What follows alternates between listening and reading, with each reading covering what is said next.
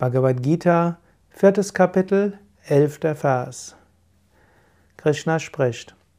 In der Weise, in der die Menschen zu mir kommen, werden sie von mir belohnt. Auf jede Weise beschreiten die Menschen meinen Weg, o Arjuna. Es gibt verschiedene Weisen, Gott zu sehen. Manche sehen Gott als Krishna, manche sehen ihn als Jesus, manche sehen Gott als Allah oder als die Weltenmutter, manche als kosmische Intelligenz, manche als abstraktes höheres Selbst. Krishna ist hier sehr, sehr umfassend, sehr weit. Er sagt, wie auch immer sich Menschen Gott nähern, Gott wird zu ihnen kommen ist etwas anders als was man im Alten Testament liest, wo der alttestamentarische Gott sagt, ich bin ein eifersüchtiger Gott.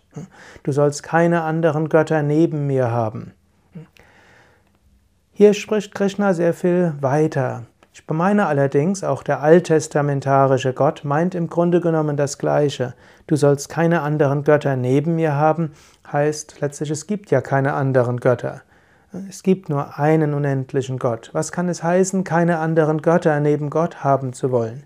Das heißt, dass man nicht das Geld äh, vergöttert, dass man nicht äh, sein Auto vergöttert, dass man nicht seine Firma vergöttert, sondern es heißt, es gibt nur Gott. Und Gott ist das Höchste, nach Gott wollen wir streben, Gott wollen wir erkennen. Und auch wenn man relative Bestrebungen hat, sollte man auch diese auf Gott ausrichten. Man kann eine Firma aufbauen und sagen, das ist mein Teil am Werk Gottes.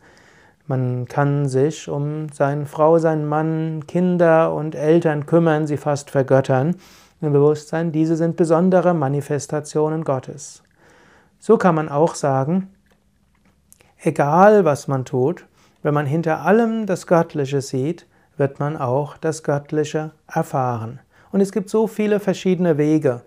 Manche verehren Gott über Bhakti-Yoga, also hingebungsvolle Praktiken, Gottesdienste, Lieder singen und so weiter, Rituale.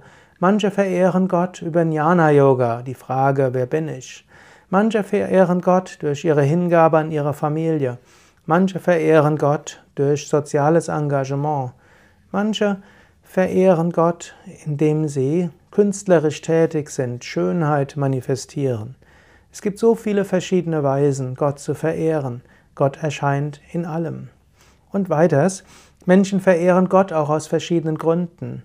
Manche haben Motive dorthinter, manche wollen etwas Konkretes erreichen, manche verehren Gott, um das Bewerbungsgespräch zu, gut zu bestehen, manche verehren Gott, damit ihr Kind von der Krankheit geheilt wird. Es spielt noch nicht mal eine Rolle, aus welchem Grund wir Gott verehren. Gott wird sich manifestieren und spürbar werden.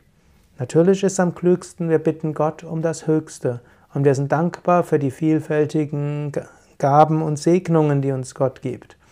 Aber auch wenn wir relative Motive haben, ist das ganz okay. Wir richten die relative Motive auf das Unendliche, auf das Ewige und dann kommen aus den relativen Motiven unendliche und ewige Inspiration.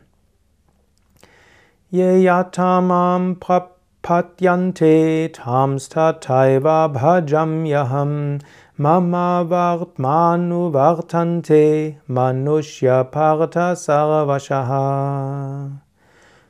Noch eine kleine Bitte.